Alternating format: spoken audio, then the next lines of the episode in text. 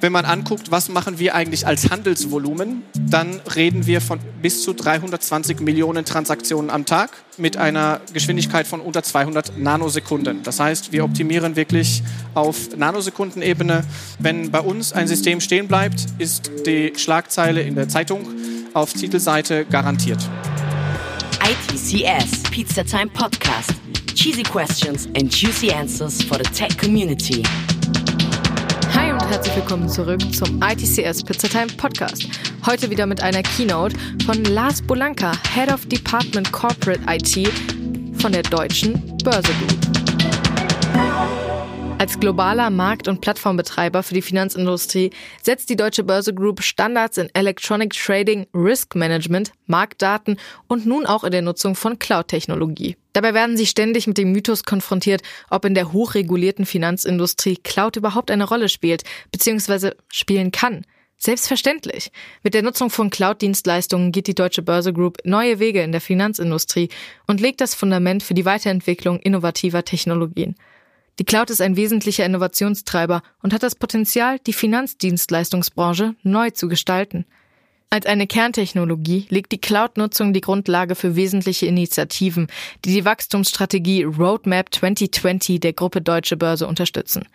Dazu gehört neben der Cloud-Technologie selbst zum Beispiel die weitere Entwicklung der Kerntechnologien DLT, Blockchain, Big Data Analytics sowie Automatisierung, künstliche Intelligenz. Der Bereich Corporate IT der Deutschen Börse implementiert mehrere Cloud-Initiativen gemeinsam mit ihren strategischen Partnern wie Microsoft, SAP oder Google. Damals setzen sie bewusst auf Zukunftstechnologie, um in diesem Bereich in der Finanzindustrie führend zu sein. Und damit viel Spaß.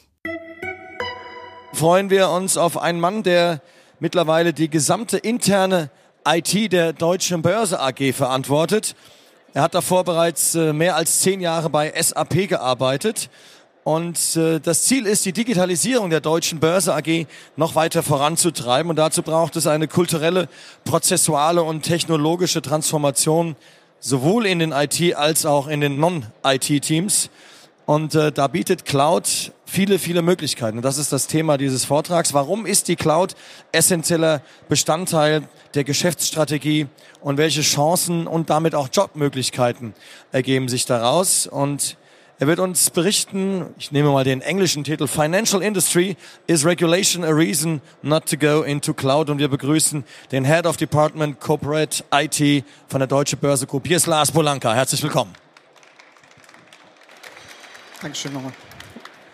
So, ähm, herzlichen Dank, Markus. Und ich hatte gerade mal mit Chris gesprochen und seine Antwort war, gehen wir von 90.000 Fuß runter in die Realität. Vieles von dem, was er gesagt hat, Richtung digitale Assistenten und wo wollen eigentlich Firmen hin? Das ist absolut richtig, äh, kann ich nur bestätigen, ist auch Teil der Strategie der deutschen Börse. Es wird halt noch ein paar Jahre dauern, bis man dorthin kommt. Jeden Tag werde ich immer wieder gefragt mit, äh, naja, ihr seid ja hochreguliert bei der deutschen Börse. Wie geht das eigentlich mit Cloud? Wie geht das mit Machine Learning? Wie geht das mit KI? Was macht ihr mit Daten? Dem Ganzen stellt sich natürlich eine Frage vorweg. Was macht eigentlich die deutsche Börse?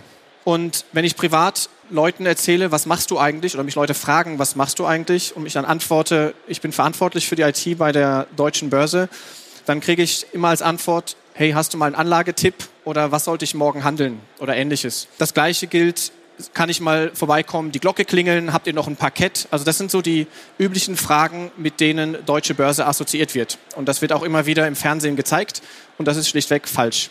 Deutsche Börse ist ein Softwarekonzern, sitzt auf einer Menge Daten, also Handelsdaten, ist eine Plattform. Und was viele eigentlich von außen nicht wissen, ist erstens, Deutsche Börse ist der älteste DAX-Konzern. 1585 gegründet, stabiles Geschäftsmodell läuft heute noch. Das zweite ist, Deutsche Börse ist ein Plattformbetrieb und Deutsche Börse hat Plattform eben seit 1585 schon gemacht. Damals gab es noch kein Amazon, auch kein eBay oder andere Plattformen, wie wir sie heute kennen. Deutsche Börse ist ein Start-up. Wir sind zwar ein DAX-Konzern, aber wir sind der DAX-Konzern mit äh, der kleinsten Mitarbeiterzahl, ungefähr 6000 Mitarbeiter, 2,8 Milliarden Umsatz. Dennoch sind wir immer noch ein Start-up, das heißt mittelständisch organisiert. Der Weg zum Vorstand ist im Zweifelfall Aufzug drei Stockwerke nach oben. Und viele denken immer in Fintech. Wir sind ein Fintech. weil viele Geschäftsmodelle, die wir anbieten, eben genau wie ein Fintech beginnen, kleine Gruppen, 20, 25 Mitarbeiter und dann entsprechend wachsen. Also das vielleicht mal, um Realität auch abzugleichen. Was ist die deutsche Börse? Ich würde gerne ein bisschen in Insights und Strategy gehen. Was tun wir eigentlich? Lade da natürlich auch jeden ein, mit äh, sich selbst zu überlegen, welchen Beitrag kann man eigentlich leisten. Und wenn man anguckt, Deutsche Börse ist die Nummer vier weltweit. Also wir spielen in einer Liga mit Hong Kong Stock Exchange, Chicago Mercantile Exchange und das Ganze liegt einfach daran, dass wir die gesamte Wertschöpfungskette abbilden. Also nicht nur den klassischen Handel, das klassische Trading, hier Glocke und Parkett, sondern wirklich auch Pre-Trading, also das ganze Datengeschäft, Bloomberg, Reuters. Selbst wenn ihr in Google nach Aktienpreisen schaut, kommt das von der deutschen Börse. Und dann Post-Trading, die Verwahrung. Warum ist das wichtig? A, natürlich, weil wir die gesamte Wertschöpfungskette abdecken. B, aber auch, weil wir dieselbe Voraussetzung haben wie jeder von den Cloud-Providern, Vertrauen. Vertrauen in die deutsche Börse, dass wir als Marktplatz transparent sind, neutral, also keine Handelsempfehlungen geben und dass unsere Märkte funktionieren. Das heißt, wenn bei uns ein System stehen bleibt, ist die Schlagzeile in der Zeitung auf Titelseite garantiert. Ein paar Fakten dazu. Ich hatte vorhin schon gesagt, äh, wir sind ein Softwarekonzern, also rund ein Drittel der Belegschaft arbeitet in IT oder IT-nahen Funktionen. Wir sind in mehr als 40 Lokationen vertreten, fast allen Finanzzentren, also Chicago, London, Frankfurt, Paris, Hongkong. Äh, ich könnte es ein paar mehr zählen. Fun Fact, 200 Tonnen Gold, also vielleicht kennt ihr Xetra Gold, äh, liegen bei uns in den Tresoren. Und wenn man anguckt, was machen wir eigentlich als Handelsvolumen, dann reden wir von bis zu 320 Millionen Transaktionen am Tag. Im High-Frequency-Trading mit einer Geschwindigkeit von unter 200 Nanosekunden. Das heißt, wir optimieren wirklich auf Nanosekundenebene hochspannend. Und der letzte Fun Fact, wenn man anguckt, 5700 Terawattstunden an Energie werden bei uns in der Energiebörse Leipzig umgeschlagen. Ich habe hier mal rausgesucht, Deutschland zum Vergleich hatte im gesamten Jahr 2018 einen Energiebedarf von 527 Terawattstunden.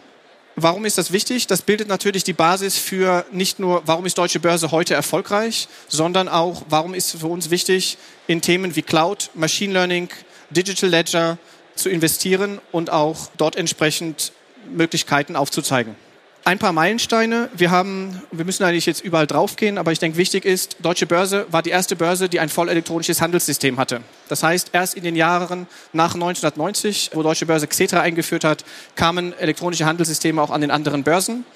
Wir sind eben die erste Börse, oder wir sind auch heute noch, die Börse mit dem schnellsten Handelssystem der Welt. Ich hatte gerade schon das Beispiel genannt.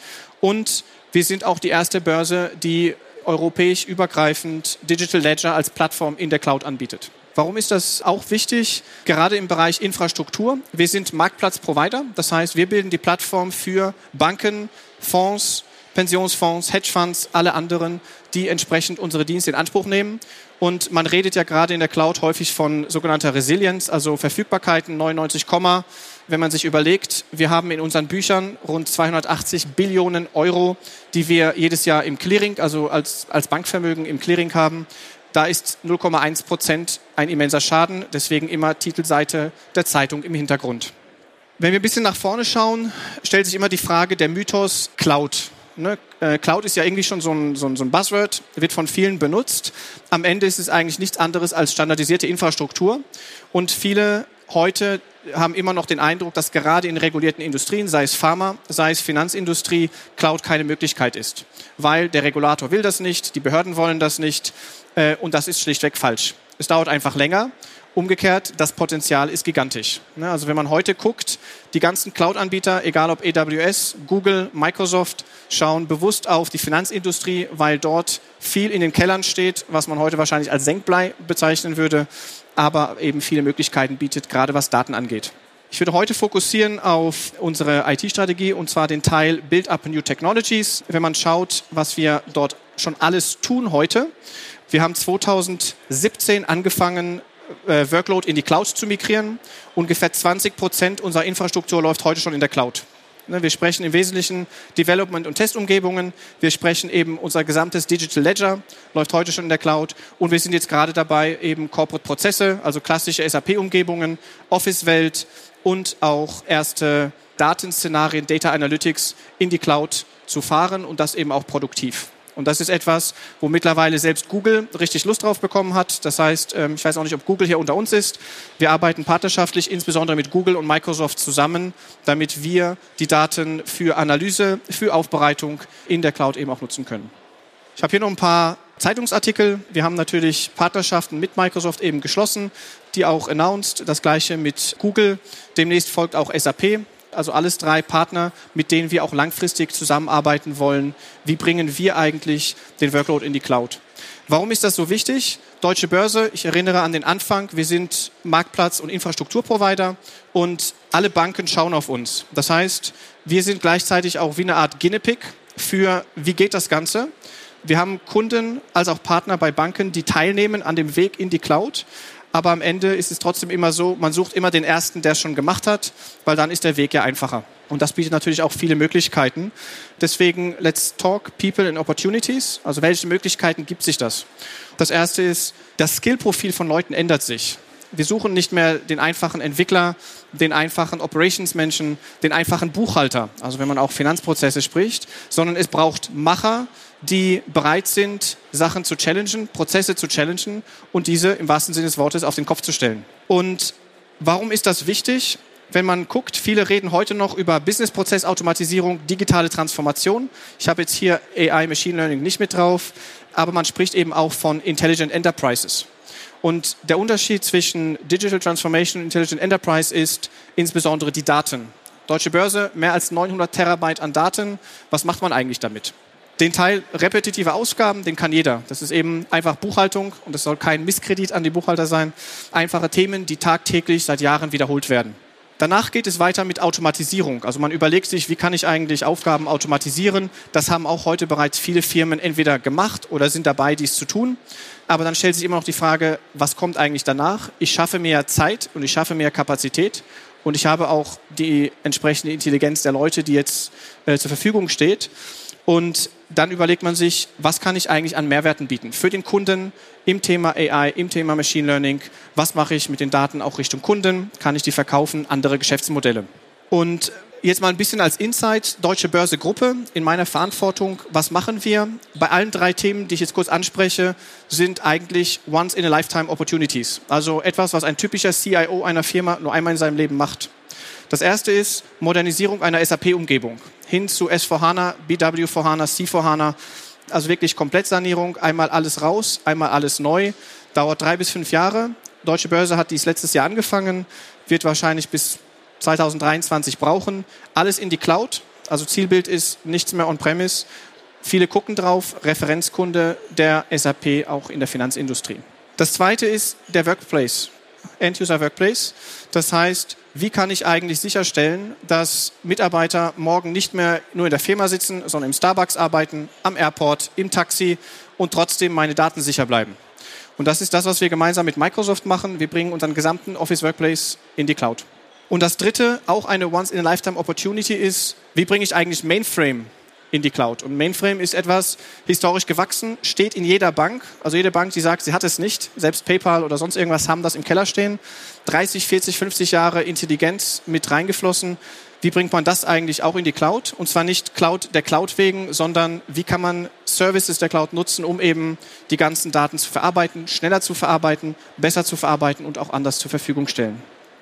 Das Ganze setzt voraus, dass sich auch Profile von Mitarbeitern ändern. Ich habe einfach mal zwei, drei rausgesucht. Ähm, Product Management. Viele kennen Projektmanagement. Projektmanagement ist immer, er kommt, macht sechs Monate was und verschwindet und macht das nächste Projekt. Produktmanagement ist etwas, wie etabliere ich etwas? Wie bringe ich etwas ins Unternehmen? Wie bringe ich eine Message in den Markt? Und wie lebe ich eigentlich das, was ich da produziere?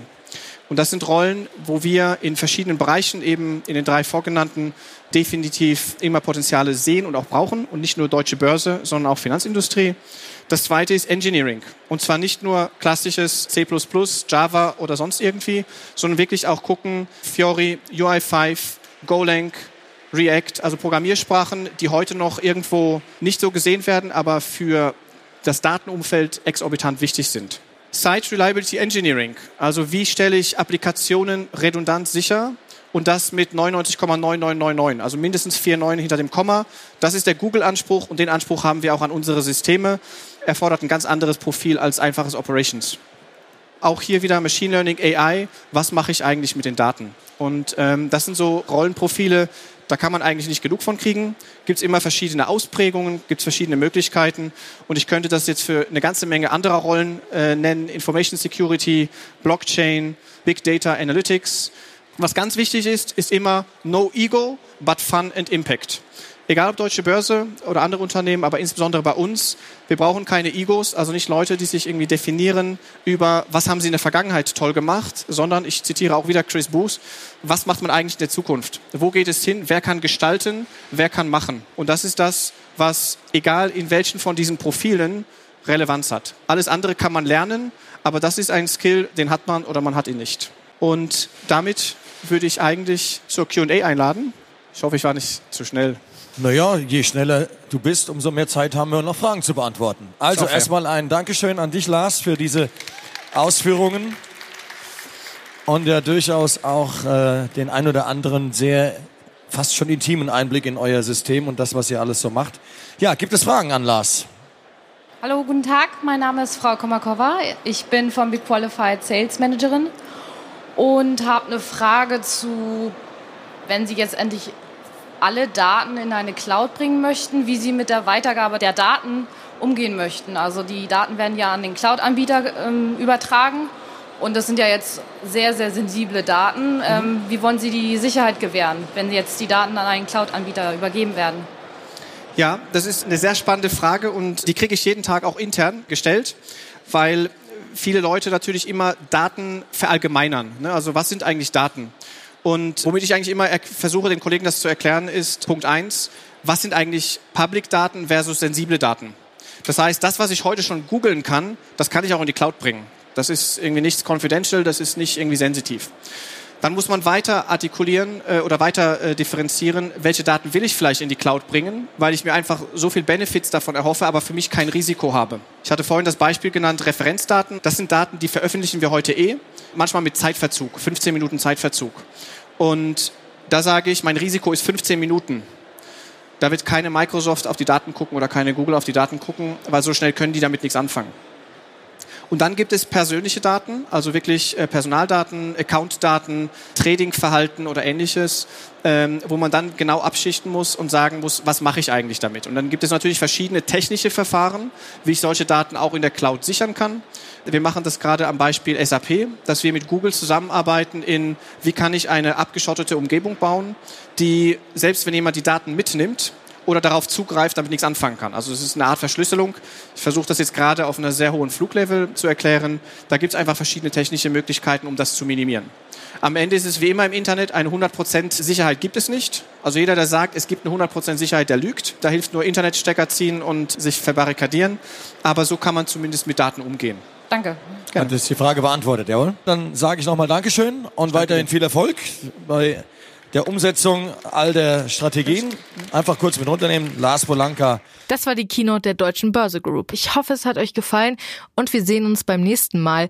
Falls ihr irgendwelche Ideen habt an Speakern oder Firmen, die ihr gerne hören wollt, schreibt uns das gerne auf Instagram oder Twitter. Wir sind für jedes Feedback bereit und freuen uns von euch zu hören.